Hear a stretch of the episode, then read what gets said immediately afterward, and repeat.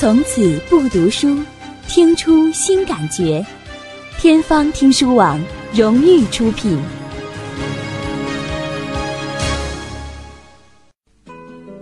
天国里的裁缝。有一天天气晴朗，亲爱的上帝想起去天国花园中散步，他带上了所有的使徒和圣者，天堂里只留下圣彼得一个人看守。上帝命令他在他出游时别放任何人进去。圣彼得于是就站在门口当守卫。不久，有人来敲门，彼得问是谁，干什么？我是一个贫穷而诚实的裁缝。一条纤细的嗓子回答：“请放我进去吧。”是的，诚实。彼得说：“诚实的和脚架上的强盗一样。”你只偷长着呢，没少偷人家的布料。你进不了天堂，上帝禁止我当他不在时放任何人进来。您行行好吧，裁缝哀求说。那些小布头自己从桌上掉下去的，算不得偷，不值一提。您瞧瞧，我一瘸一拐的，老远跑来，脚全打起了泡，不可能再回去了。放我进去吧，我愿做所有的粗活儿。我愿抱小孩儿、洗襁褓、擦拭他们在上面玩的板凳，缝补他们穿破了的衣服。圣彼得被说动了，给瘸裁缝把天堂的大门打开了一条缝儿，让他把瘦骨嶙峋的身子挤了进来。他还必须不声不响地待着，免得上帝回来发现他会生气。裁缝很听话。可是，一等圣彼得跨出房门，他就站起来，满心好奇地在天堂里东转西转，瞅这瞅那。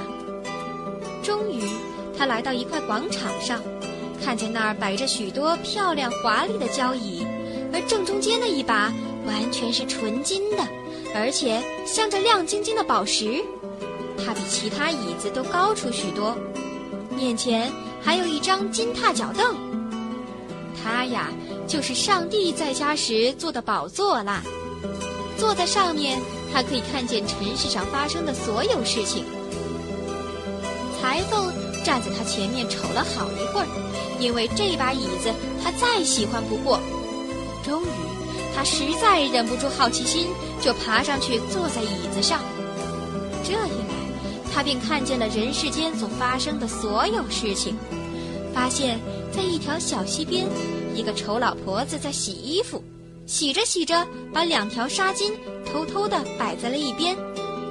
裁缝见此情形，勃然大怒，一把抓起金踏脚凳，从天堂里向地上那老女贼搬去。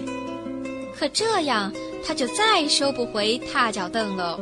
于是，只好轻轻从宝座上溜下来，到门背后的老地方去待着。不动声色，就像什么也没干一样。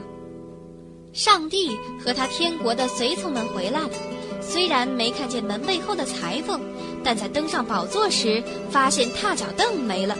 他问圣彼得：“踏脚凳在哪儿？”圣彼得不知道。他问圣彼得：“有没有放什么人进来？”